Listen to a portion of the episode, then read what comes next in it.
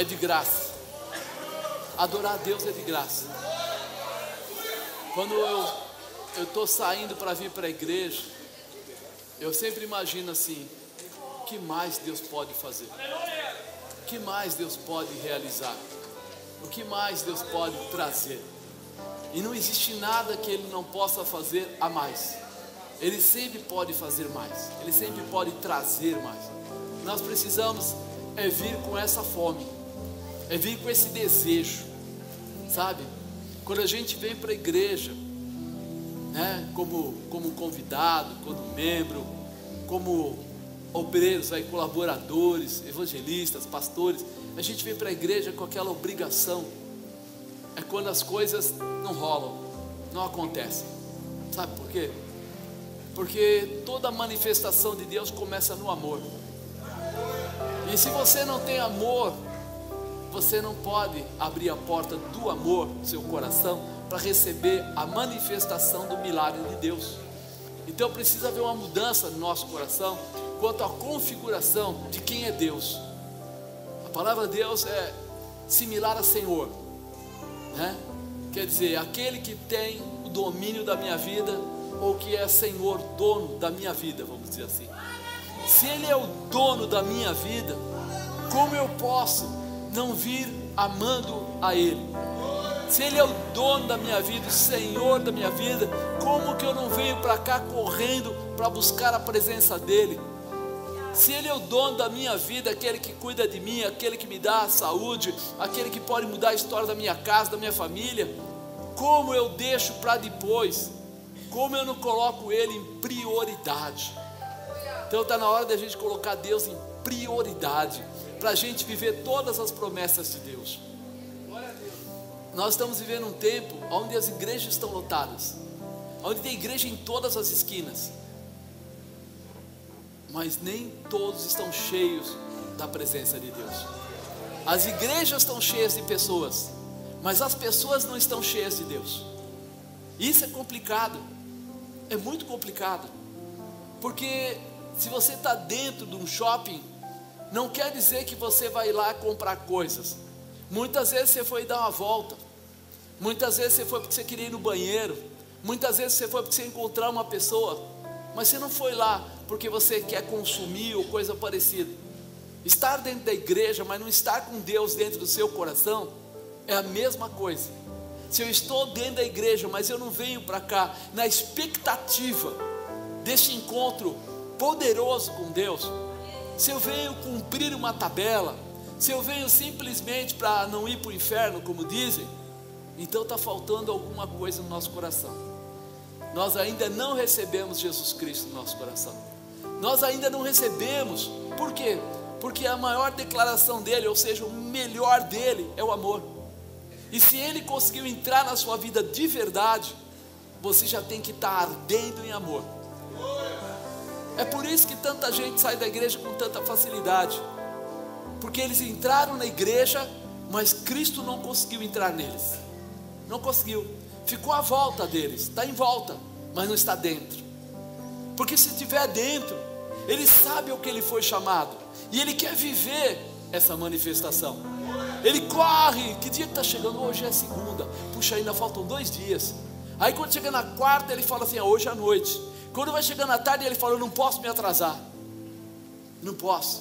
Por quê? Porque eu tenho algo que eu quero ver, eu quero receber, eu quero participar. Você já viu alguém, ou fez um percentual de quantas pessoas atrasam para entrar num voo, principalmente internacional? É um em um milhão. O pessoal não dá bobeira de jeito nenhum, para não perder o voo. E quantas pessoas se atrasam de entrar na presença de Deus. Um voo tem mais uma porção deles, Deus só tem um. Ele é tão importante. E muitas vezes eu chego aqui, eu até canto, eu até entro conversando com todo mundo, até com, comigo mesmo, às vezes eu converso, falo oi para o Zé, oi para o Antônio, oi para o João, oi para Maria, oi para não sei quem, e eu nem percebi que eu já estou na casa de Deus, e que era o lugar de eu adorar a Deus. Não era o lugar de eu ficar batendo papo furado, era o lugar de adorar. Ainda quando eu preciso de uma informação, eu posso tê-la e preciso às vezes tê-la. Mas quando eu passei da porta preta ali para dentro, aquela porta para cá, é aquele momento que eu falo assim: agora eu preciso entrar na intimidade com o meu Senhor. Eu preciso conseguir sentir quando Ele está falando. Sabe quando você começou a namorar ou conhecer uma menina ou um menino? E aí quando você chegava perto dele, seu coração fazia o quê? Disparava. Quando você estava chegando mais perto, parece que você ia chegando perto, aquilo ia disparando. As pessoas não conhecem reconhecem, não conseguem reconhecer a Deus. Por isso podem entrar na igreja, sair da igreja, ir lá fora, andar em todos os lugares, porque eles não sabem quem é Deus. Porque eles não deram liberdade para Deus entrar. Porque a partir do momento que você olha e vê aquela pessoa que mexe com o seu coração, o coração dispara. Mas quando você não olha para aquela pessoa, você não sabe que ela existe, ele não dispara. Você precisa sentir o disparar quando passar pela porta. Porque quando você passar pela porta e sentir esse disparar, você vai querer chegar aqui com mais pressa, com mais determinação, com mais vontade, com mais garra, com mais coragem e além do que, com mais sensibilidade. Porque quando ele falar para você, estou fazendo um milagre na sua vida, você vai dizer: Eu já estava sentindo, Senhor, que algo novo ia acontecer. Quando você chegar para Ele e for começar a chorar na presença dEle, quando você começar a chorar, Ele já vai estar tá falando para você: Filho, eu estou aqui, você não está sozinho, eu estou aqui. Mas Senhor, eu não sei como fazer. Ele fala: Não se preocupa, não, eu estou com você. Eu estou aqui para falar com você, estou aqui para cuidar de você. É por isso que às vezes você pega pessoas quando a gente está orando, eles estão chorando, e pega outras pessoas quando a gente está orando, eles estão olhando assim. Será que vai acontecer hoje? Porque ele não está sentindo nada. Mas por que ele não está sentindo ele é inferior aos outros? Ao contrário, é porque ele ainda não se dispôs a querer andar com esse Deus. Quando ele se dispor, aí ele vai começar a sentir o cheiro, o calor, derrabai a voz. Ele vai sentir Deus está aqui. É. Às vezes quando a gente chega num lugar e fala, nossa, estou sentindo uma presença. Deus está aqui. E aí muitas vezes as pessoas não sabem ter essa, essa distinção, porque tratam as coisas tão ampassê, tão de passagem, que nem percebe. Não percebe. Quando chega alguém que você gosta muito, o que, que você faz quando vem do seu lado aquela pessoa que você tem um carinho especial, pode ser filho, pode ser marido, esposa, amigo, você olha para ele e diz assim: Ah, tá, ele chegou. É assim? O que, que você faz? Você vai até ele, fala: Cara, bigode, que saudade que eu estava de você, cara. Como é bom te encontrar, mano. Oh, que legal. Como é que você está? Beleza? Tá aí, ó, na maior e quando você está andando perto de Deus, o Espírito Santo está do seu lado. E você está dizendo: Eu não aguento mais essa vida. E Ele ali, o realizador, o transformador, o poderoso, o eterno, glorioso, fiel, justo, verdadeiro, do seu lado, dizendo para você: Eu estou aqui. I'm here. Eu estou aqui do seu lado. Eu estou do seu lado. Estou aqui do seu lado e você está olhando para lá, está olhando para a dor, para a tristeza, para a choradeira, para a amargura, para a reclamação. Eu estou do seu lado. Que pena que você não me reconhece. Se você pudesse me reconhecer, Kaborimácia Kebidai, eu poderia tocar em você, Nikodosh Kebediahai, e poderia mudar a tua história, Likantorobos Kebedikomiriassé, poderia fazer aquilo que você pede, Raboribácia Cantarabachébia, poderia tocar no seu íntimo, mudar a sua história, Dikimodimiri Asubikibiriosobekai, poderia abrir para você um novo livro e reescrever, Rabarachébia Kai, e o teu inimigo não tocaria mais em você, Nikombedebia Shébia, eu daria a você a realização, o poder da Mas a gente nem consegue reconhecer que o Espírito de Deus está aí.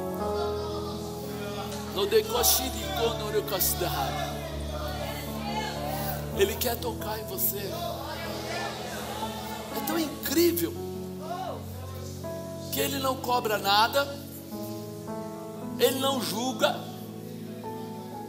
Ele fica do seu lado, esperando que você olhe para Ele e que você queira Ele.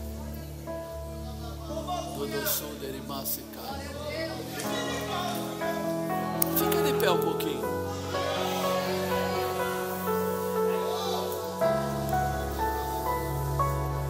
Simplesmente feche os seus olhos, fica tranquilo. Feche seus olhos onde você está. Masurikai, Mashuriuno Ibacai. Feche seus olhos tranquilamente, ninguém vai fazer nada com você, não. Para a gente sentir a presença de Deus, a gente tem que controlar o nosso eu. Quando o meu eu fala alto, eu não consigo ver mais ninguém. O Espírito Santo faz com que as pessoas comecem a sentir a tua presença. Espírito Santo, começa a aquecer vidas nesse lugar começa a colocar arrepios, começa a dar sinais. Fala em alguns ouvidos aí, ô Espírito Santo. Ó, tem, tem gente aí que está começando a ouvir, ó. Se você sentir alguma coisa, eu não quero que você invente, mas se você sentir um calor diferente, um arrepio diferente, ou se ouvir uma voz falando com você, se você sentir uma paz diferente, Aí você começa a glorificar. Porque Ele está tocando em você. Olha, eu estou sentindo a manifestação do Espírito Santo passando no meio de vocês. Passa, Espírito de Deus. Vai passando, Espírito Santo. Vai passando. Se você sentir que Ele toca em você, ó, tem gente sendo tocada no ombro. Olha aí, ó. Olha aí, ó. Se você sentir que está sendo tocado, você começa a glorificar, para que todo mundo saiba que o Espírito Santo está passando aí no seu meio. Se você sentir o tocar do Espírito de Deus, você pode glorificar, você pode chamar, você pode liberar o seu coração se você sentir que Ele tocou em você, não guarde o seu coração, mas chame a presença dEle para te ministrar. Receba receba, receba, receba, receba, receba esse toque aí para você saber que o Espírito de Deus está nesse lugar. Ei, Espírito de Deus, toca nessas pessoas aí, aonde o Senhor tiver liberdade, pode tocar e eles vão glorificar, eles vão glorificar o teu nome e dizer: há um Deus neste lugar que veio para me tocar. Ei, para lavar. Seja tocado por essa manifestação. Seja tocado por esse poder. Olha aí, olha aí, tem gente que já está até falando com ele.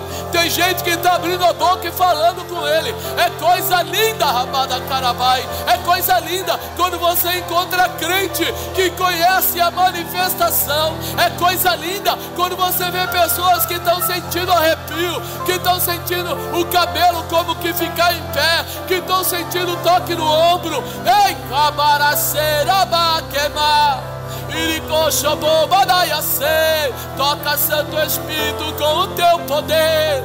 Não deixa eles pararem para olhar, mas enche eles do teu poder. Faz eles se transformar. Toca, toca, toca, toca, toca, toca. De papá para babaia sou. E candara seba cai. Irionda, que me debia. Sobre que me da minha cara. Massa cantara badaia sobre cai. Iricochoba canaraia se. Que babadaraba cantarabadaia subras. Orocosobrocoromador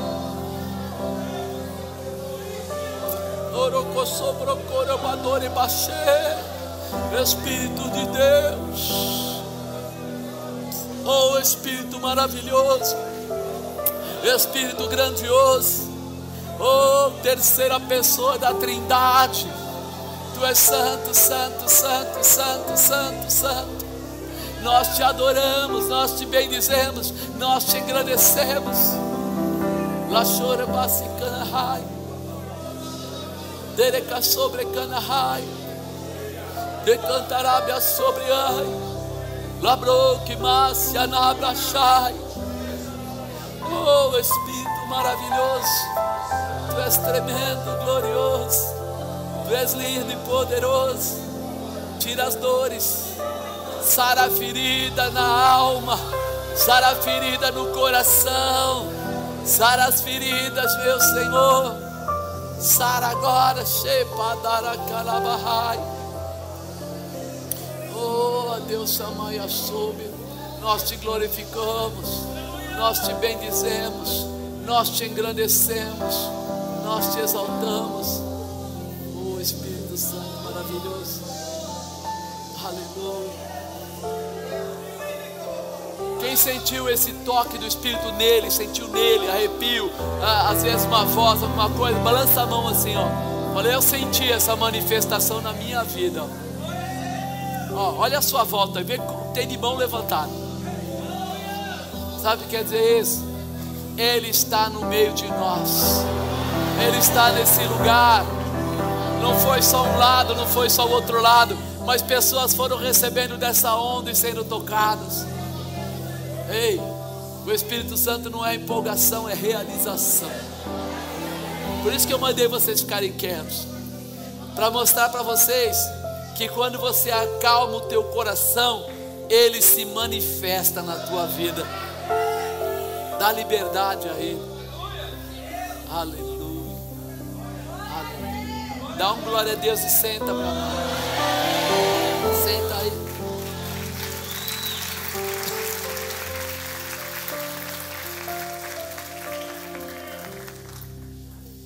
Nós estamos começando hoje uma série nova, né?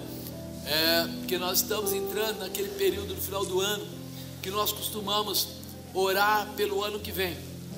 Nós pegamos 12 semanas, representando cada semana um mês do ano que vem, e vamos colocando. Então, semanalmente, nas quartas-feiras, nós vamos estar orando. Você tem que escrever os seus pedidos Veja o que não aconteceu, apóstolo. Mas eu só posso pedir para o ano que vem. Amados, tem gente que acaba recebendo as bênçãos antes de chegar o ano que vem. Né? Muita gente vem contar os testemunhos e fala assim: Ó, apóstolo, já foi quatro, mas não terminou o ano. Eu falei: O que eu vou fazer? Coloca mais quatro. Né? Você tem liberdade de pegar uma folha. Deram uma folha para vocês? Não. Então a pastora Sheila vai preparar depois, na próxima quarta-feira vai te entregar. Mas pega depois, escreve em casa para não ter esquecimento. Coloca lá tudo que você acha que você precisa mesmo. Não pega porcariado, não pega detalhezinho bobo. Pega coisas que mudem a tua vida. Senhor, estabelece a minha fé. Eu vou ser um daqueles que quando falar com Deus vai ouvir a voz dele. Quando ele chegar, eu vou saber que ele chegou, porque vou sentir o calor da presença dele. Vou falar com ele próximo, como Moisés falava, vou falar de perto. Você pode até pedir alguma coisa física, mas coisa física, carro que você compra hoje, amanhã é chamado de velho. Casa que você compra hoje, daqui a dois, três anos, ou aquele azulejo, ou aquele revestimento, já. Já reparou isso? Você compra todo, coloca na casa, porta nova, tudo novo. Passa lá três, quatro anos, o pessoal fala, isso aí é coisa antiga. Não é assim? Já não vale mais nada. Mas diz que a palavra de Deus se renova a cada. Todo dia a palavra se renova, todo dia o poder se manifesta. Então pegue algo que é eterno. Pegue algo que vai constituir para você não um dia, mas uma vida abençoada, uma vida transformada. Se estabeleça nessa visão. É, é muito importante. Então, nós estamos essas 12 semanas orando para que você tenha os 12 meses do ano que vem em bênção. E nós queremos começar, nós chamamos essa série de novos começos. Diga, novos começos. É. E nós vamos hoje falar sobre a batalha pela paz. Diga, a batalha pela paz. É muito importante a gente entender que quem não tem paz não adianta ser rico. Quem não tem paz, não adianta ter um monte de carro. Quem não tem paz, não adianta ter um monte de filho, porque ele vai estar sempre angustiado, oprimido, entristecido, reclamando, colocando, sabe, aquelas dificuldades, mesquinho, porque eu já vi gente com muito dinheiro e ser mesquinho. É, quando você fala para ele assim, ah, vamos comer naquele restaurante, ele fala, não, aquele é caro, vamos naquele outro que é mais barato. Aí você fala, cara, esse sujeito ganha bem demais, o que, que ele está preocupado com, esse, com esses trocados aí para ele, que nem é um grande dinheiro, mas a cabeça dele é uma cabeça pequena, então ele não consegue enxergar a manifestação e a realização de tudo que Deus tem preparado para ele. Então, a batalha pela paz. O Salmo 29, 11, olha o que ele fala: O Senhor dará força ao seu povo, o Senhor abençoará o seu povo com paz. Quem vai dar força ao povo? Quem vai dar paz ao, ao povo? Então Deus está pronto para dar força a você, ou seja, para fazer de você um guerreiro, um vencedor e também para dar a você a paz. Ou seja, nós temos que olhar para Deus, porque Ele é a razão da nossa paz.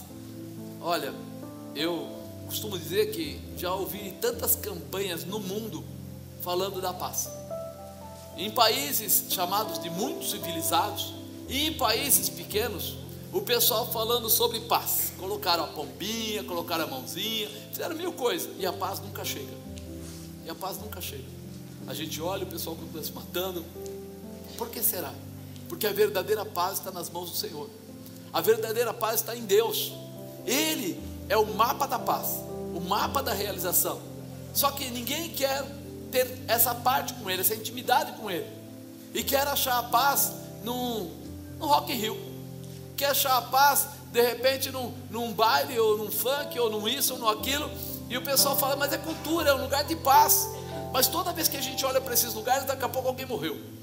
Alguém matou alguém, alguém encheu né, o bucho de cachaça, etc. E, e aí você fala assim, é uma paz momentânea. Enquanto está na brincadeira, está legal, mas daqui a pouco, quando você vai ver, ficou várias pessoas com problemas. Mas quando nós seguimos a palavra de Deus, ou estamos debaixo do poder de Deus, ou somos orientados por Deus, nós começamos a ter paz, até no meio da tempestade, até mesmo sabendo que nós podemos morrer, nós sabemos que a nossa paz não é algo momentâneo, então a paz que Deus nos dá, nos dá direito à vida eterna, nos dá direito a uma continuação depois dessa carne aqui deixar de prevalecer. É por isso que quando você lê Apocalipse, ele fala que você receberá um corpo incorruptível. Ou seja, que não tem mais essa manifestação. A promessa é muito maior e é surpreendente para o futuro. Por quê? Porque ele não dá uma paz qualquer, ele dá uma paz substancial. Salmo 122, no versículo 6, ele fala assim: Orai pela paz de Jerusalém, prosperarão aqueles que te amam haja paz dentro dos teus muros e prosperidade dentro dos teus palácios. Ele começa a ensinar aqui que ele, você tem que orar pela terra, pela casa, pelo povo de Deus. Por quê? Porque ele vai manifestar a glória dele na tua vida, porque quando houver paz na tua cidade, você terá paz. Quando se São Bernardo parasse de ter dependência química, parasse de ter roubos, parasse de ter prostituição, parasse de ter tantas coisas aí, automaticamente você podia sair na rua? Você podia deixar o seu carro aberto? Você entende? Quando há paz na cidade, nós também temos paz. É por isso que é importante até nós aprendermos a orar pela nossa cidade, a orar pelos nossos governantes. Ah, mas aquele é um safado, aquele outro é um picareta, aquele outro é um irmão. Independente do que você acha da pessoa, ele está num cargo que tem uma, uma determinação e um poder que pode ajudar as pessoas ou fazer mal para as pessoas. Então, por que eu vou reclamar dele? Ao invés de reclamar, eu vou abençoar, vou orar. Senhor, ajuda, dirige, fortalece, faça com que ele tenha intimidade com Deus. Senhor, converte esse homem, porque se ele se converter de verdade, o que vai acontecer? Ele vai começar a tratar da maneira de Deus e a paz reinará na cidade. Então aqui ele ensina: orai pela paz de Jerusalém, pelo lugar que é considerado ao povo de Deus, onde está o povo de Deus. Deus quer nos mostrar que somente haverá paz quando os seres humanos entenderem quem é Deus. Quem é esse Senhor? Ah, não. Quando vai para a igreja, começa proibindo. É proibido isso, é proibido. Não é proibido. É apenas uma, um clareamento para a gente enxergar o que nos faz mal. Quando a pessoa usa droga, faz bem para ela? Quando ela se prostitui, faz bem? Você começa a ver casamentos destruídos, famílias destruídas. Quando a pessoa usa droga, cria dependência, álcool cria dependência. Mentir começa a trazer outras consequências. Então, se eu começar a seguir por Deus, eu vou entender que Ele não me proíbe, Ele me protege, Ele me guarda, Ele me abençoa, Ele faz com que eu não precise ser um enganoso, um mentiroso, eu posso viver a alegria que Ele preparou para mim. Então é diferente. O mais interessante é que o comportamento humano em desobedecer a Deus tem trazido muitas maldições. Muitas. A gente fica vendo cada dia. Ah, mataram uma criança e o menino de 12 anos matou a menininha que tinha 9 e era autista. A gente olha para aquilo e fica assim: não é possível. Como uma criança de 12 mata uma criança de 9? Mas você já viu o que anda na mão dos nossos pequenos? Os videogames? Alguém já olhou jogou jogo de videogame? Tem uns que, tudo bem, joga futebol, normal. Mas tem uns que é de matar. E aqueles de matar, muitas vezes o nosso povo, infelizmente, não conhece a língua inglesa. E muita coisa ali está colocada em inglês.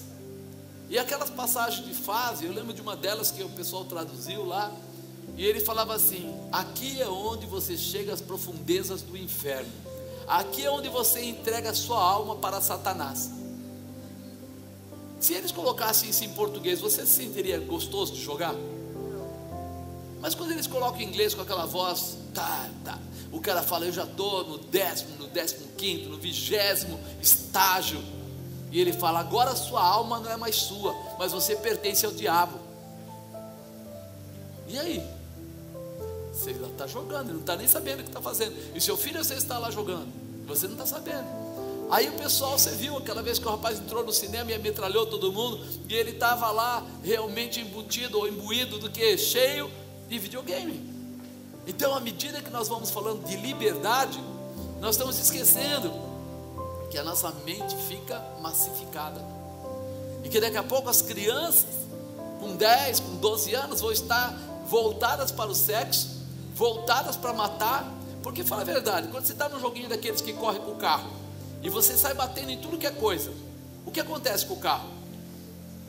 Ele fala: você tem mais uma vida, você tem mais uma vida, você tem mais uma vida, não é assim? E quando você está na rua com um carro de verdade, se você bater num poste a 180 por hora, quantas vidas você vai ter? Pois é, mas o videogame diz que tem. E aí as crianças vão aprendendo que a vida é uma brincadeira e não é. É verdade. Quando a gente vê meninos aí humildes, às vezes roubando, até nem humildes, às vezes normal, quem tem dinheiro, mas roubando um carro, e apostando corrida, e aprontando mil e duas, fugindo da polícia, fazendo, ah, está na maior. Parece uma loucura, mas não é uma loucura. Aquilo ele aprendeu a dirigir pelo videogame normalmente. O nosso evangelista, o Leandro Paiva, ele tinha uma BMW e um garoto roubou lá em Diadema. E as, os policiais vieram atrás dele como louco. E o menino cortando tudo e todos. Ninguém pegava ele. E o garoto era novo. Até que ele achou um bloco de concreto e acabou com o carro. Não morreu. Porque o carro tem estrutura para isso, tem não sei quantos airbags e tal. Mas veja, onde ele aprendeu a pilotar daquele jeito? Ele nunca foi para Interlagos. Ah, fugir de três policiais e as três viaturas não conseguiram chegar nele. Aí o que acontece? A vida daquele jovem vai ser ceifada. Ele vai para a cadeia. E ele vai ficar na cadeia. E ele vai ficar junto com pessoas que lá têm comportamentos, às vezes, muito mais rígidos, piores que o dele. E vai aprender mais alguma coisa. Então, nós, quando olhamos para essa palavra de paz, nós olhamos para Deus, nós não vemos proibição, nós vemos proteção, nós vemos ensinamento, Nós vemos, ah, o pessoal, ah, mas por que você não gosta do baile de funk e tal? Não sei o que, quando você começa a buscar, você começa a ver a maioria, não vou falar todos porque, mas a maioria que a gente vê na televisão e tudo, você vê comportamentos inadequados, você vê músicas que provocam, você vê coisas. Então, peraí, isso é bom? Não, o ser humano por natureza é altamente volátil. O que é volátil? Aquele que se altera facilmente, que se inflama facilmente. E aí você vê gente matando gente o tempo todo. Então nós precisamos trazer a visão de volta para Deus. Começar a enxergar que há uma necessidade de paz. Uma necessidade de paz. Nós precisamos trazer isso de volta, mas isso só vai voltar à medida que Deus puder entrar nos corações. Que nós tivemos a ter as pessoas não com medo de polícia, ou com medo de radar, ou com medo. Não, não. Isso é caráter. Se o caráter está mal formado, vai dar problema lá na frente. E o caráter é formado pela sequência de comportamentos. E os comportamentos por aquilo que nós vemos ou vivenciamos. Então, à medida que as pessoas vão vivenciando isso, apóstolo, mas isso é coisa de gente que mora na favela. Não. Tem um monte de riquinho aí aprontando um milhão de coisas. Tem um monte deles aprontando coisas muito feias. E, e tem dinheiro, e tem estudo, e tem tudo. Então não é a pobreza. É o que eu brinco sempre. Eu, eu era muito humilde quando era pequeno. Mas meu pai nunca deixou a gente pegar nenhum botão do vizinho. Então o ensinamento era: não mexa no que desceu e pronto. Fim. Mas ele tem ou não tem? Problema é dele. Nós conseguimos passar do lado e não tocar em nada que não fosse nosso. Eu comi de cesta básica da vizinha quando meu pai ficou doente. E a vizinha, é, o marido dela trabalhava numa empresa muito grande, uma estrutura muito boa. E lá ela não comprava maçã, ela comprava caixa de maçã, aquelas grandes, caixa de pera. Eu nunca entrei na casa dela e peguei uma maçã ou uma pera. Mas por quê? Ensinamento, caráter, formação de comportamento. Nós não pegamos, filho. Nós não pegamos. A vontade pode existir, mas não existe a liberdade, porque a gente sabe que é errado. Então hoje nós precisamos voltar a ter a, a, a visão. Quando a pessoa fala assim, rouba, mas faz. Ele está dando que conotação? Se for fazendo, pode, tipo político, pode, sim, tudo bem. Se roubar porque está com necessidade, fome, pode. Se roubar porque não sei o que lá, pode. E aí nós abrimos uma porteira para os podes da vida. Mas quando a gente inverte a situação, tudo que eu precisar, o meu Deus pode me dar. O salmista disse que ele era velho, mas havia sido jovem mas jamais viu justo a sua descendência mendigar pão. Ou seja, falta de busca em Deus. Porque nós aprendemos a, a necessidade, mas não aprendemos onde buscar a nossa necessidade, aonde reaver as nossas necessidades, aonde ser provido na nossa necessidade. Esse é o grande erro. Por isso que eu falo voltar para Deus. Porque quando nós entendermos que o Senhor é o meu pastor e nada me faltará, eu vou andar nos caminhos de Deus. E vou provocar a Deus fazer alguma coisa para me abençoar. Porque eu estou debaixo do cuidado dele. Mas quando eu estou andando, ah, pessoal, ah, mas como é que pode Deus deixar alguém morar embaixo da ponte? Irmão, não é alguém morar embaixo da ponte. Você precisa saber quem é a pessoa, qual a dificuldade que aconteceu. Ele estava debaixo da vontade, da orientação, ele estava seguindo a Deus. Porque alguém só se forma na faculdade quando ele termina com as notas média, né? Ou não pode ter aquelas faltas. Peraí, a gente sabe enxergar o mundo, mas não sabe enxergar a Deus? Nós precisamos tomar certos cuidados. Então é muito importante a gente olhar para isso. O povo fugia dos princípios de Deus. E Deus deixava eles. Sabe o que acontecia? Olha no Velho Testamento. Eles eram levados cativos. Quando o povo voltava a reconhecer quem era Deus, o Senhor ia lá e libertava eles. Mas depois eles começavam a crescer, a prosperar, a ter autoridade, e aí sabe o que eles faziam? Deixavam a adoração para lá, a obediência para lá, e começavam a viver novamente a vida que eles achavam. E aí o inimigo ia lá e levava eles como escravos de novo, derrubava eles. Mas era engraçado. Quando eles estavam com Deus, eles venciam guerras sem guerrear. Porque o povo hebreu não tem. Se você pegar os livros aí, você vai ver que eles não têm armadura. Eles não tinham grandes armaduras. Os filisteus tinham. Os filisteus foram aqueles que, aqueles que inventaram o arco e a flecha, que colocaram a lança, e fizeram um monte de trabalhos. É, tinham bons ferreiros que faziam espadas. Mas o hebreu não. O hebreu estava acostumado a trabalhar com a terra. Ou seja, foice, é, enxada, essas coisas. Tanto é que Abraão, quando foi defender, é, buscar Ló de volta lá, lutar com os, os reis, ele não levou espada porque ele não tinha. Ele levou essas coisas. Ele levou foice, levou enxada, levou coisas que eram é, para arar a terra. E ele foi lá e ganhou a guerra. E os outros do outro lado tinham espada. Mas ele tinha Deus. E é isso que muda a nossa vida. É isso que fortalece você. Diga, quando eu tenho Deus, eu tenho vitória. Isso precisa entrar no nosso coração. E eles perdiam essa visão muitas vezes, né? E, todo tempo Deus estava com eles, aguardando o reposicionamento deles, a restauração deles para poder salvá-los. Olha o que fala em João 14, 27. Deixe-vos a paz, a minha paz vos dou, não vou lá dou como o mundo a dá. Não se turbe o vosso coração, nem se atemorize, não fica preocupado. Eu não estou dando para você a paz do mundo. Por quê? Porque a paz de Deus é paz no meio da guerra, é paz no meio da dificuldade, é paz quando ninguém acredita.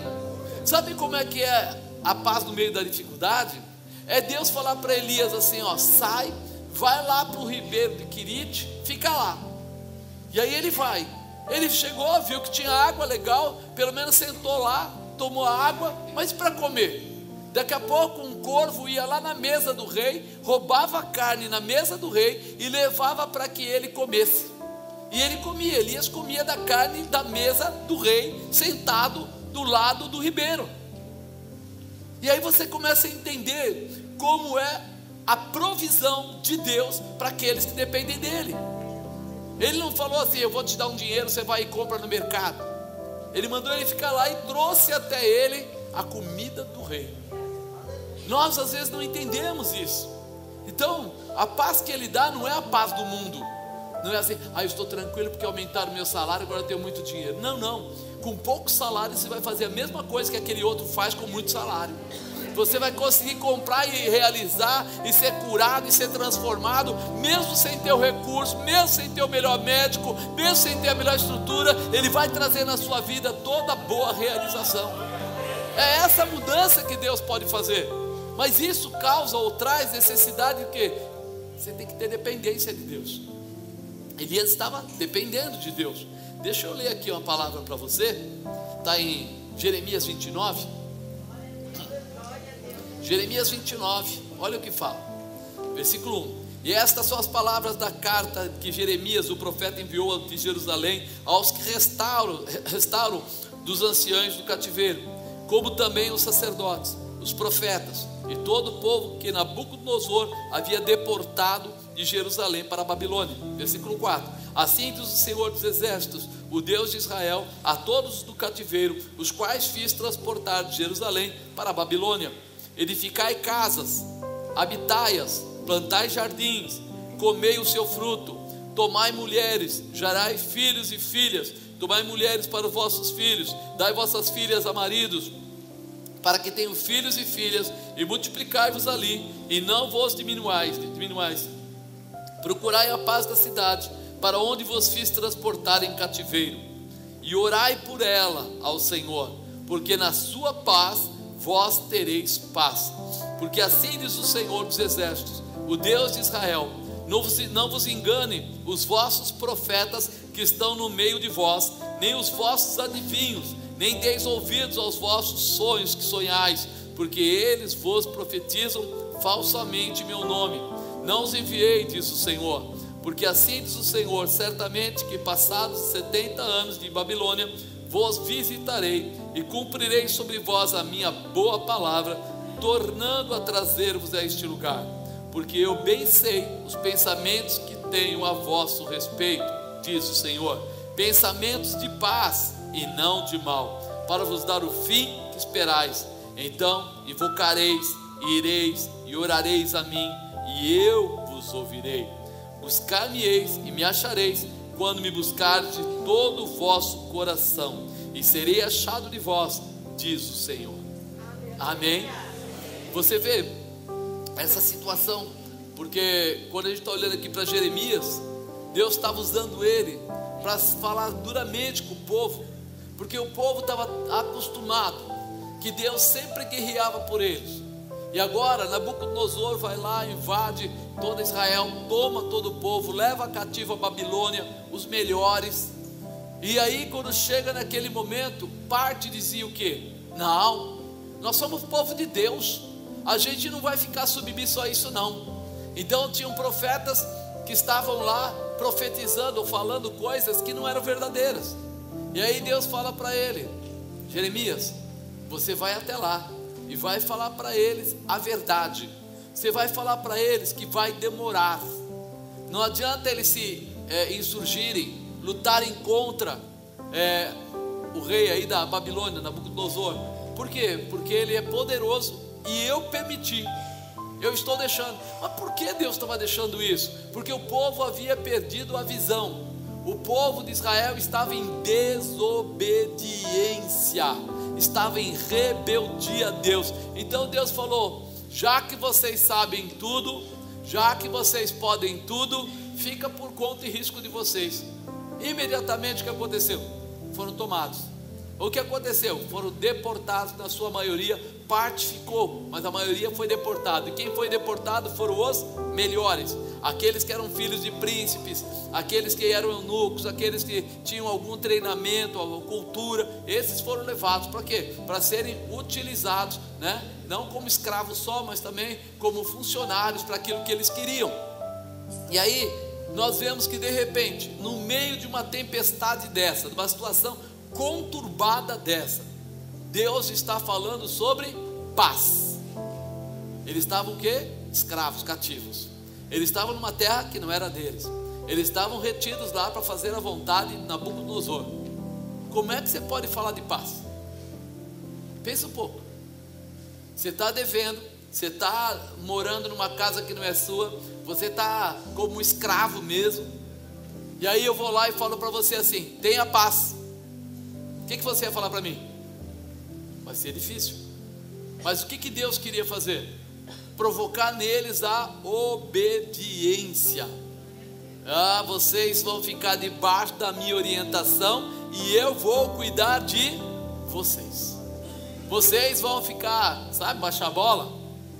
Fala para o irmão do lado, sabe baixar a bola? Falar mais miudinho, pianinho. É, porque o crente gosta de bater no peito, mas não gosta de obedecer. Infelizmente é uma verdade. A gente até acha que a gente é melhor que os outros lá fora. Não, não, eu sou mais santo, sou mais puro. Não, eu tenho Deus, ele não tem, ele é do mal, eu sou do bem e tal. Só que muitas vezes nós estamos fazendo tudo diferente da vontade de Deus. E aí eu falo que o outro é do mal. Então, antes de eu querer julgar alguém, eu preciso avaliar a mim mesmo. Eles estavam lá, sendo conhecidos como povo de Deus, mas andando como povo do mundo. E aí Deus permitiu. Mas eu quero falar dentro dessa palavra cinco passos para você alcançar a paz, para a gente aprender a alcançar a paz através da vida que eles estavam levando. Então, primeiro passo: ouvir o profeta. Olha aqui, e, e, estas são as palavras da carta de Jeremias, o profeta, que enviou a Jerusalém aos que restaram dos anciãos dos cativeiros, como também os sacerdotes e os profetas e todo o povo que Nabucodonosor havia deportado de Jerusalém para a Babilônia.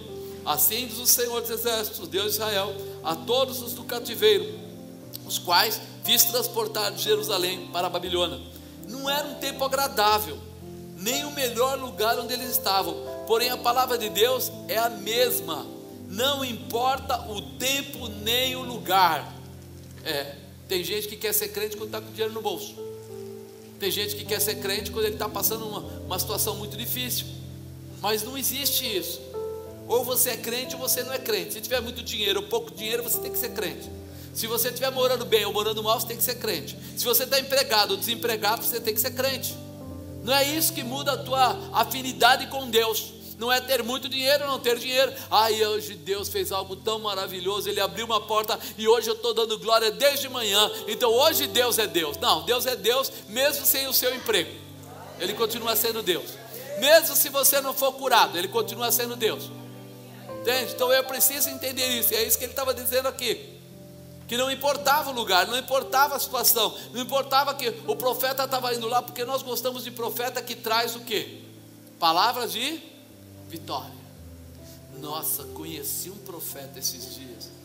Meu Deus, ele falou que eu vou prosperar. E ele falou que Deus não olha para o meu pecado. Ele me ama. E falou que ele apaga toda a parte errada, ele só fica com a parte boa. Ele não fala assim, ele falou que eu não sou dizimista, ele fala assim, não, e Deus falou que eu vou prosperar. Ele não fala, ele não fala as coisas. Não, ele não falou que eu estou em adultério, mas ele falou que Deus me ama tanto que eu vou vencer de qualquer jeito. Amado, a gente precisa estar preparado também para as correções que Deus precisa trazer na nossa vida.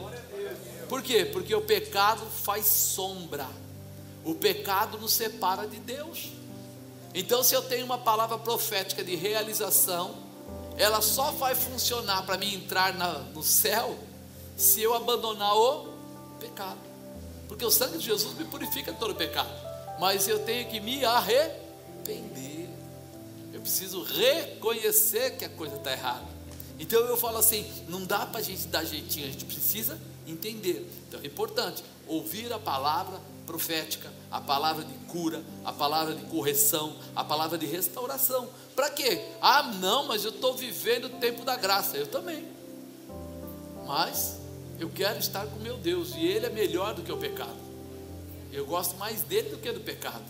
Eu abro mão do pecado para andar perto dele, porque Ele é o Senhor. Eu quero viver. Isso precisa mudar dentro da nossa visão, dentro do nosso enfoque.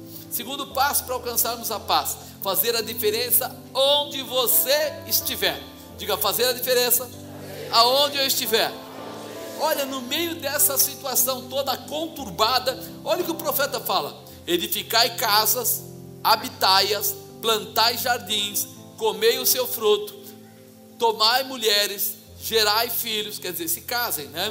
Também casem os seus filhos, dai as vossas filhas, né, seus, maridos, para que tenham filhos e filhas, multiplicai-vos ali e não vos diminuais. Procurai a paz da cidade, para onde vos fiz transportar em cativeiro, e orai por ela ao Senhor, porque na sua paz vós tereis paz. O que, que ele está dizendo? Não importa o que está acontecendo agora, importa quem você é nesse lugar. Quem você é?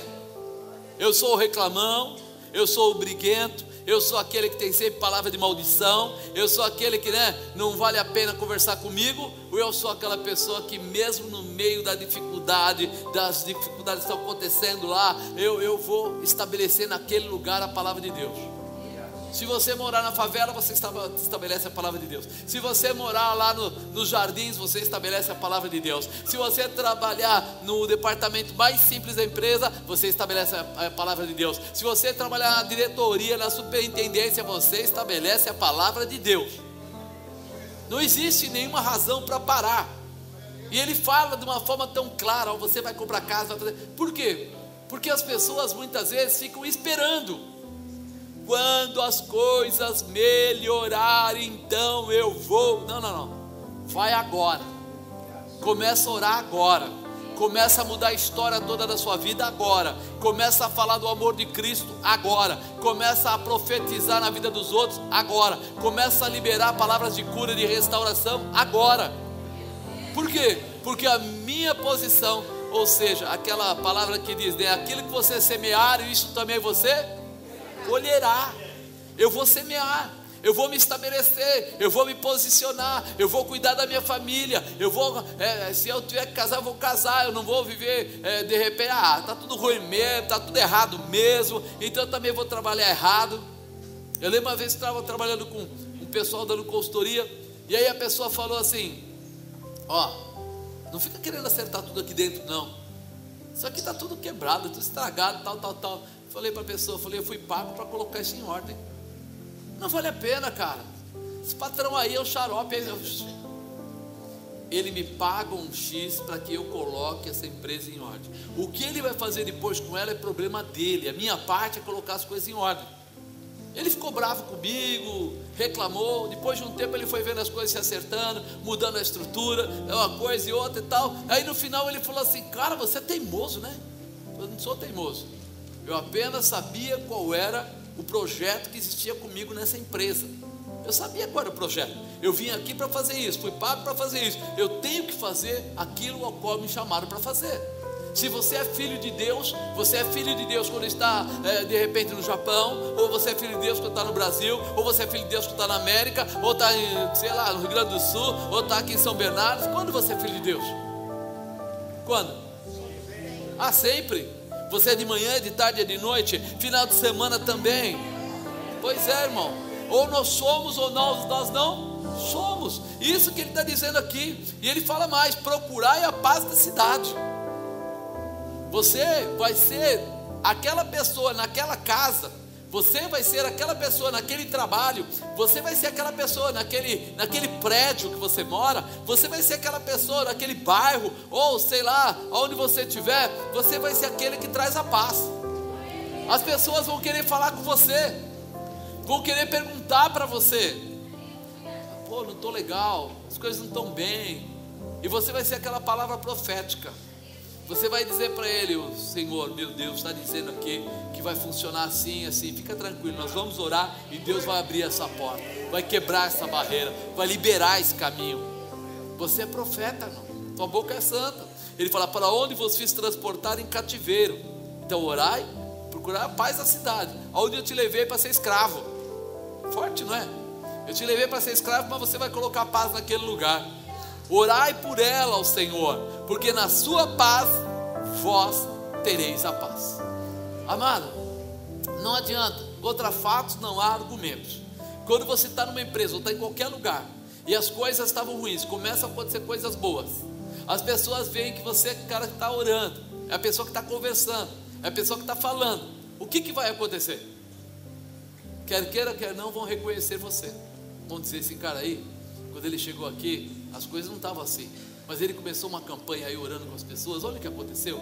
Mudou toda a estrutura. Daí em diante, você passa a ser reconhecido pela manifestação do poder de Deus. Você precisa entender esse mistério. Você precisa se liberar para viver o profético de Deus, para viver aquilo que Deus preparou para você. Porque Deus tem coisas grandes e nós estamos retendo. Você está retendo. Diga eu estou retendo. É. As pessoas reconhecem você, irmão. Eu fui num ministério muito grande. E eu cheguei lá. E eu nem sabia que o genro do, do pastor presidente estava com problemas lá. E nós chegamos, eu e a bispa, para conversar e tudo, não sei o que, papapá. Chegou lá tal, e ele falou assim: Eu posso falar com você um minuto? Eu estou aqui mesmo, qual o problema? Ele que é grande, eu sou pequeno, quer dizer, para mim tudo faz. Aí ele me levou para um lugar isolado e começou a falar comigo e Deus começou a abrir para ele, revelar a ele, fazer um monte de coisa. Ele falou: Por isso que eu te trouxe aqui, porque eu sabia que Deus ia usar a sua vida. E aí, de repente, irmão, daqui a pouco o cara está de joelho chorando a gente orando. Quando saiu de lá, todo mundo ficou sabendo depois que ele contou para as pessoas. Aí todo mundo olha para você como: Uau, quem é esse cara? Quem é? Ele veio aqui, pegou um ambiente pesado e trouxe paz. O senhor não precisa mais pedir autorização para entrar em lugar nenhum. O senhor entra onde o senhor quiser aqui. Não, não. Não, senhor, aqui. O que quer dizer isso, irmão? Quando você é portador da paz, todos vão querer andar perto de você. Porque luz e trevas não se misturam. Então você chega no lugar, a luz chegará. O mover de Deus chegará o poder de Deus chegará, a glória de Deus se manifestará, e o nome dele será conhecido através de você. Então, pensa nisso, fazer a diferença onde você estiver. Então, não importa dinheiro, não dinheiro, nada disso importa. Temos que aprender que a verdadeira paz está dentro de nós. Diga, a verdadeira paz está dentro de mim. Por que está dentro de você? Porque você recebeu a Jesus Cristo e quando você recebeu a Jesus Cristo, o Espírito Santo se manifestou em você. Então, tudo que for acontecer, a semente já está aí. A base da realização está aí. Agora depende de você. Por isso que ele fala, né? Dizer, toque suas vidas como se estivesse nas melhores, nos melhores dias. Viva como se tudo estivesse bem. Nada vai te faltar, nada vai bloquear. Né? É importante entender isso. Multiplicai-vos ali e não vos diminuai. Ele ensina a ter uma vida de paz e de realização. Tipo, vive em paz no lugar, porque você está guardado, porque você está abençoado. Fala de uma terra de cativeiro, de escravo, mas dá uma lição de como podemos mudar tudo isso, abençoar, né? Clareia isso na, na sua mente. Terceiro passo para alcançarmos a paz: olhar para Deus. Diga, olhar para Deus. Porque assim diz o Senhor dos Exércitos, Deus de Israel: não vos engane os vossos profetas é, que estão no meio de vós, nem os vossos adivinhos, nem deis ouvidos aos vossos sonhos que sonhais, porque eles vos profetizam falsamente em meu nome. Não os enviei. Por que, que nós temos que olhar para Deus? Porque a palavra de Deus é única, fiel, justa, verdadeira, está clara. Quando você vê alguma coisa que a gente falar que vai contra os princípios de Deus, ligue sua antena. A palavra de Deus é uma só. Ninguém pode mudar ela. Ninguém pode mudar a história. Não. A, a, Jesus disse o que? Pega a tua cruz e siga-me. O que ele está querendo dizer com isso? Pega a sua vida, pega os seus problemas, pega aí o que você tem e vem no mesmo caminho que eu estou. Pise nas minhas pegadas e você não vai ter dificuldades. Ele não mandou você pegar a cruz dele, Aquela lá ele já venceu, mas cada um de nós tem as suas dificuldades, tem as suas aflições, tem os seus momentos, e todos nós temos que aprender a andar com essa estrutura. Né? Por quê? Porque somente o dia que Jesus vier buscar a igreja é que se encerra. Até lá, vai ter um dia que você vai ter dificuldade, outro dia que você vai escorregar, vai ter alegria, mas em tudo isso ele diz que ele está com você e nunca vai te deixar sozinho vai te ajudar nessa, nessa caminhada, nessa carregar a sua cruz e você alcançar o objetivo. Está lá na sua Bíblia, né? As pessoas estão tentando falar que os seres, os seres humanos desejam ouvir. Antes de nós falarmos o que os outros querem ouvir, nós precisamos falar o que Deus quer falar para você. É por isso que nós temos que seguir, a Bíblia. Porque senão, irmão, daqui a pouco nós vamos resumir a Bíblia talvez em meia dúzia de páginas e dizer que é só aquilo e que o resto é detalhe. Como pode ser detalhe se lá no final tem um livro chamado de Revelações ou de Apocalipse?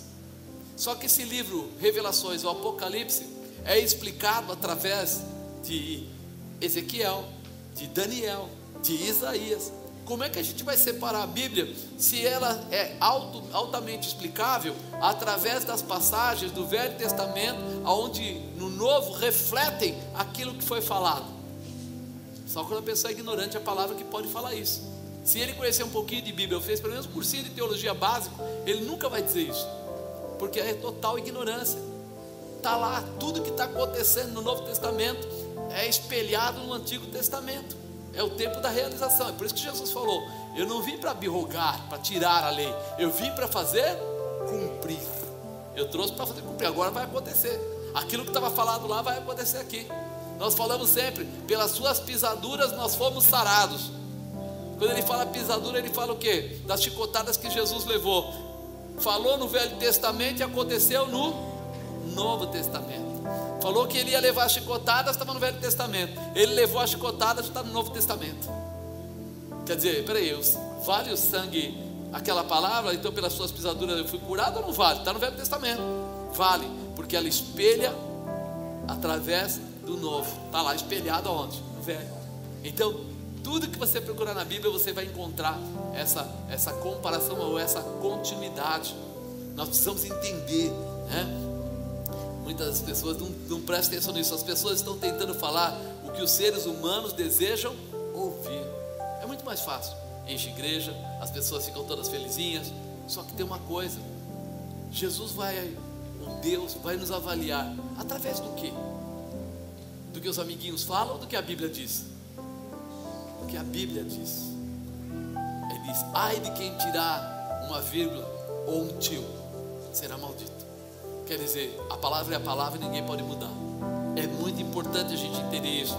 Não, nós estamos no tempo que tudo, as pessoas falam, é religiosidade, né? Ou é assustador. Não, as pessoas vão ficar, vão se distanciar da igreja. Não, irmão. Quem ama a Deus sabe que tudo que Deus colocou na Bíblia não é para terrorismo, é para salvação, para proteção, para liberação. É mais para a gente não entrar nesse caminho. E nós precisamos estar ligados nisso. Os altares estão virando muitas vezes, né? palcos com encenação. Nós não precisamos disso, nós precisamos conhecer a Bíblia e viver essa realidade. Por isso que nossos olhos têm que estar em Deus. Porque mesmo que alguém tente nos enganar, fazer as coisas bonitas, fazer é, algumas, é, vamos dizer assim, massificações, a Bíblia não diz isso, está errado. Hoje, é, como que era o passado? O mesmo pastor, ele fazia o casamento do cara, depois ele fazia é, a apresentação da criança, depois a criança crescia, aí ela casava, ele fazia o casamento, depois a criança. Aquele pastor era o mesmo durante 20, 30, 40 anos, e se você quisesse saber alguma coisa dele, você tinha como. Hoje é tudo pela internet e ninguém sabe quem é quem. Você pode falar o que você quiser, pode montar o que você quiser, mas você não pode cobrar nada. Por isso que está dando tanta confusão, porque você tem a imagem, mas não tem a avaliação de como aquela pessoa era, o que, que ela faz, qual é a vida dela, como é que ela se, se posiciona.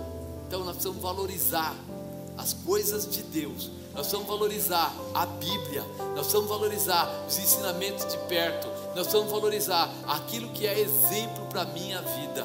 O que, que é exemplo para a minha vida? O que está trazendo para mim? Então eu não posso tirar os olhos do Senhor. Quarto passo, no tempo de Deus né? quarto passo para alcançarmos a paz, eu tenho que entender que é no tempo de Deus. O que é no tempo de Deus?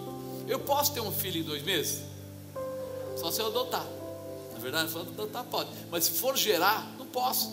Porque o tempo que foi estabelecido são mais ou menos, vai, as 42 semanas ou os nove meses, alguma coisa nesse sentido. Então eu olho para isso e falo: peraí, não é o meu tempo, é o tempo de Deus. Então, porque assim diz o Senhor: certamente que passados 70 anos em Babilônia, vos visitarei e cumprirei sobre vós a minha boa palavra, tornando a trazer-vos a este lugar. Quanto tempo ele falou? 70 anos. Você imaginou? 70 anos não é 70 dias? Mas ele está falando: eu vou voltar e eu vou buscar vocês. Eu estou deixando vocês serem treinados, sendo desenvolvidos, tal, mas eu vou voltar. O nosso tempo, a gente diria assim: não, uma semana já é castigo demais, estou de volta. Quando o povo saiu do Egito e atravessou aquele mar, quando chegou do outro lado, não tinha o que eles queriam. O que eles queriam fazer com Moisés? Matar Moisés. Vou matar Moisés, vou matar Moisés. O que, que é? Não tem água aqui, não tem isso, não tem aquilo. Caía maná do céu, saía água da rocha. Mas quando eles andaram mais um pouco e chegaram até lá, nas águas de Mara, eles já queriam matar Moisés de novo porque a água era amarga. Eles saíram do Egito, mas de dentro deles não saiu o Egito. Eles continuavam com o mesmo comportamento errado, com o mesmo comportamento inadequado sobre respeitar a autoridade, sobre reconhecer, agradecer, ser grato à salvação que lhes foi dada, sobre quem Deus escolheu o líder e quem eles estavam fazendo com o líder que Deus escolheu. Eles estavam quebrando todos os princípios. Aí quanto tempo eles tiveram que ficar no deserto? 40 anos. Por que eles tinham que ficar 40 anos no deserto? Porque eles eram desobedientes. Então o tempo, quem sabe, é Deus. Por que, que é Deus? Porque nós falamos de acordo com o dia. Hoje eu estou, nossa, hoje eu estou tão legal, eu acordei tão bem. Hoje estou adorando a Deus, adorando minha mulher, adorando meus filhos. Então, hoje eu estou feliz da vida. Amanhã de manhã eu acordo, lembro que o Corinthians perdeu e eu já estou xingando o técnico, querendo que todo mundo morra e tal. Nós somos facilmente alterados, mas Deus não. Deus diz que penetra até a divisão da alma e do espírito. E Ele olha o que está acontecendo, e Ele sabe quando nós estamos, estamos prontos. Por isso Ele deixou aqui esses 70 anos. Mas olha o que Ele fala: porque eu bem sei os pensamentos que tenho a vosso respeito. Ele sabe os pensamentos que ele tem ao respeito de cada um de nós. Diz o Senhor: pensamentos de paz e não de mal. Ou seja, ele não colocou eles lá 70 anos porque queria acabar com eles. Na verdade, ele colocou eles lá 70 anos porque queria prepará-los, queria restabelecê-los, queria fortalecê-los ao ponto de poder dar a eles novamente a, a terra deles, a bênção deles, a condição deles, para vos dar o fim que esperais. Quer dizer, eles queriam voltar para a terra e ser abençoados. Deus queria que eles voltassem para a terra e fossem abençoados. Mas do jeito que eles estavam, se eles voltassem, eles não fariam isso e não seriam abençoados. Eles continuariam fazendo coisas erradas.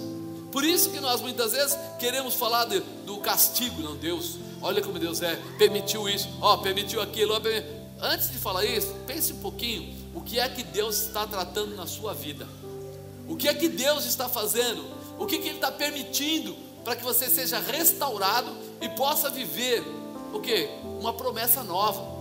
Para que você possa ser estabelecido como um líder, como alguém que tem um preparo, não para um dia, mas para uma vida abençoada. Sua casa ser abençoada, seu casamento ser abençoado, sua família ser abençoada, para que você viva algo totalmente diferente e viva na presença de Deus. Por quê? Porque a carne grita, a carne é terrível ela luta contra de uma forma, né? Quinto passo e último, para alcançarmos a paz, buscar a Deus de todo o coração. Diga, buscar a Deus de todo o coração. Olha, então me invocareis, e ireis, e orareis a mim, e eu vos ouvirei. Então, ó, vamos de novo. Você vai me invocar, você vai, você ora a mim, e eu vou te ouvir. Ele não colocou assim, e eu vou pensar se eu vou te ouvir. Ele falou: Não, não, você vai, vai invocar, vai orar, e eu vou te ouvir. Tá, já está declarado. Vai passar esse tempo, mas eu vou voltar para você, vou lutar por vocês. Buscar-me-eis e me achareis, quando me buscares de todo o vosso coração. Deus não se acha com técnica. Deus não se acha com 22 Bíblias na mão. Deus não se acha porque a gente vem até aqui na igreja. Nós chegamos aqui para ser orientados, para enxergar a Deus. Mas você acha Ele quando você estiver com o coração quebrantado, porque você vai buscá-lo e vai achá-lo quando você buscar a Deus de todo o seu coração. Quando eu falo de todo o seu coração, é sinal que a gente vai buscar o que? De corpo, alma e espírito. Corpo, o físico alma, os sentimentos. Ou seja, quem é Deus na sua vida? Ele é o Todo-Poderoso? Ele é o Senhor? Ele é o melhor? Porque a palavra de Deus diz para nós armarmos a Deus sobre todas as coisas. Então, peraí, na minha alma eu tenho que colocar Ele em que lugar? Primeiro lugar. Se em primeiro lugar, como eu tenho feito? Eu oro, eu leio Bíblia, eu venho para a igreja, estou sempre atrasado. Ah, não, sabe o que é? Eu queria ler a Bíblia, mas eu não tenho tempo. Eu não consigo ler a Bíblia. Eu não tenho, sabe, eu não tenho horário para isso. Eu queria orar também, mas também não tenho tempo para orar. E daqui a pouco você vai e vê a pessoa né, assistindo Netflix ou fazendo qualquer outra coisa e gasta duas, três horas. Você gasta três horas lá, mas não pode tirar meia hora para falar com Deus. E aí nós começamos a perceber que esse, quando me buscares de todo o vosso coração, eu tenho que abrir um espaço com o meu corpo para adorar a Deus, para né, abrir um tempo para ajoelhar, para falar com Ele, e também dentro da minha alma, coisas que estão roubando a presença de Deus. O que é que tem valor para você? Não, não, eu não posso ficar sem dinheiro. Sabe que a situação é difícil, eu não posso dizimar. Está confiando bastante em Deus agora, hein? Não, eu queria vir, mas começou a chover. Você acha que eu vim para a igreja na chuva? E trabalhar, você vai na chuva? Não, trabalhar eu vou. Legal, então você ama a Deus sobre todas as coisas. Você começa a perceber como a gente fala uma coisa e vive outra. Como a gente não se prepara desde manhã, Senhor, hoje à noite eu preciso que o Senhor fale comigo. Eu vou começar a orar agora, porque de noite o Senhor vai mandar um dos profetas vir até mim e vai falar comigo. Eu preciso ouvir a tua voz. Não, não, eu chego aqui, quando eu chego aqui eu falo assim: ai, que aquele lá fale comigo, que aquela lá fale comigo. Por que aconteceria isso? Se eu não estou nem aí para Deus. Mas quando eu começo a me preparar antes, começo a entrar a buscar Deus, e aí eu vou achá-lo, porque eu vou buscá-lo de todo o meu coração. Ele fala mais: e serei achado de vós, diz o Senhor. Ele diz assim: eu serei achado. É como se ele dissesse assim: e eu estou esperando por você.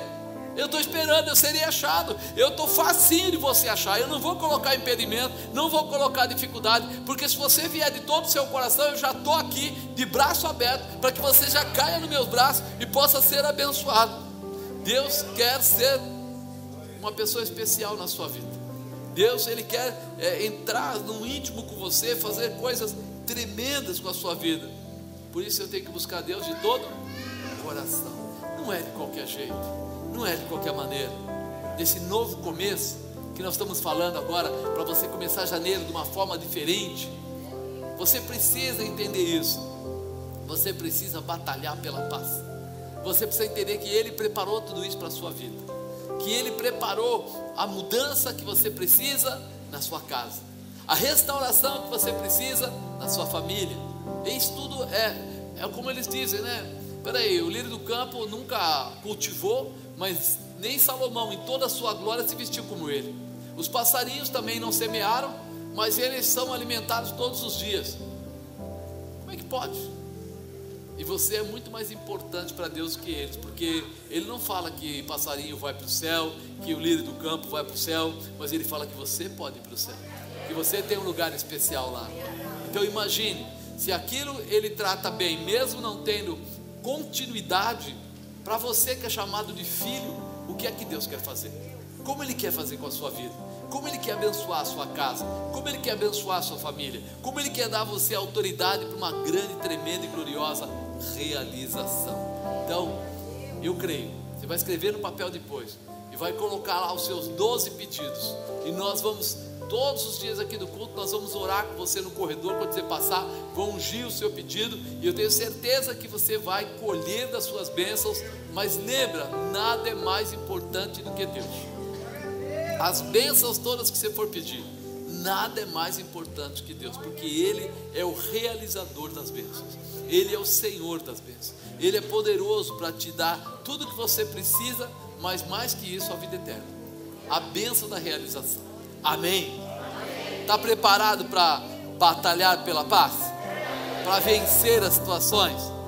Então lembra disso, o Senhor Deus é o Senhor da paz. É o Senhor que preparou para você o melhor. Então adore-o, ame, buscai a Deus de uma forma especial, de todo o coração, porque Ele vai responder a você de todo o coração, de uma forma gloriosa. Fica de pé, meu amado.